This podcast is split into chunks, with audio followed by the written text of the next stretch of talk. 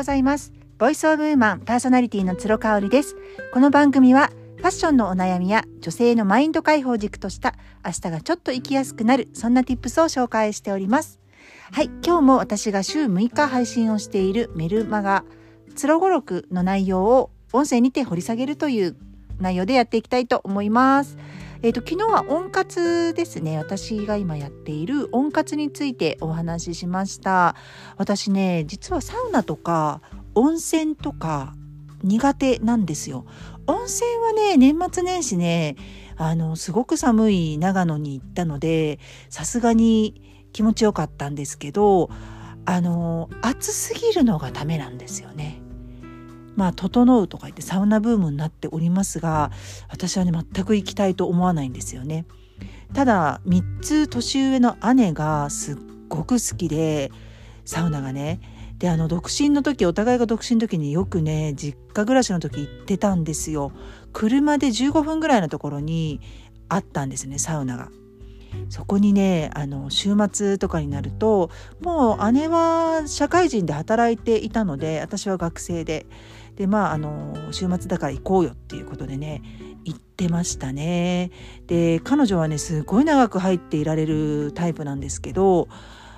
あの私は全然ダメなんですよ。でも15分とかもういられない感じで10分とかするともうあの上がりたくなっちゃう。初めはねこうあの足の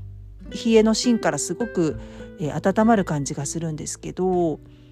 なんだろうな汗をあんまりかかない体質だからかもしれないですね。発汗がねあんまりしないタイプなのでこもってしまうみたい熱が。でアーユルベーダーにね去年から行き始めてアーユルベーダのセラピストのコメちゃんから私はピッタっていう体のタイプを持っているんですけどこのピッタさんはね熱に弱いらしいんですよ。だから暑さとかにすごい弱いらしくてまあなるほど私湿気があって暑い夏が年々苦手になってきてるんですね。代わりに乾燥している冬寒い冬今今のちょうどこの時期になると元気になってくるっていうのをね、あのー、感じてるんですよね。なんか言われてあ確かにそうかもって思った感じなんですよね。面白いです。すごくその体質が。だからあのー、なんだろう。なんか岩盤浴とか一回行きましたけど全然ダメだったね。あの汗をかかないから湯冷めもすごい早い気がする。あの上がってしばらくするとさーっとこう熱を奪われていくのが分かる感覚なんですよね。ちょっとね体調も崩しやすくなってしまうということで私はねあんまりサウナとかあと温泉とかも長い時間入っているのはあの好きじゃない得意じゃないっていう体質がありますね。そんなね私はねあのかといって別に寒さをね全く何もせずにこの1月2月の寒い中ね朝あの暖房もついてない部屋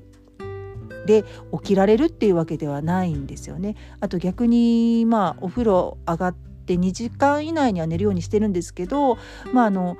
体がねどんどん冷えてきてしまうのであのそのままこう寝入りがあんまりスムーズにいかないっていうのもこの季節の特徴でありますのでねある程度自分の中で温活はしてます。それはねあの局部を局部ねあの1箇所あの集中的に温めるっていうことをしておりましてメルマガの方であの写真も載せてますけれども小豆の力を使ってます。でこれね目元用をねあのそれこそアイルベーダのコメちゃんに勧めてもらって毎晩使ってますもう半年間毎晩使っててあの旅行とか年末年始の長野にも持って行ってました。このね程よい暖かさと重たさがねすっごくねあのいい寝入りにいざなってくれるんですよね。なので寝つきが悪い方あのおすすめです小豆の力で本当に小豆の匂いがするんですよ。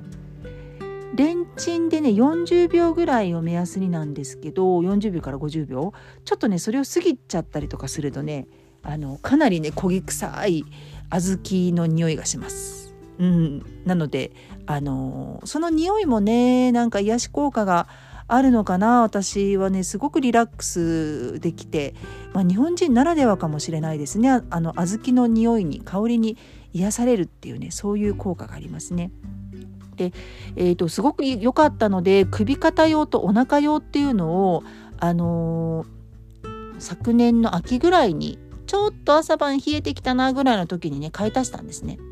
ただねこの首肩用が本当になんかねあのー防護服みたいにものすごい重たくって首にドンと乗せるんですけどね首と肩に。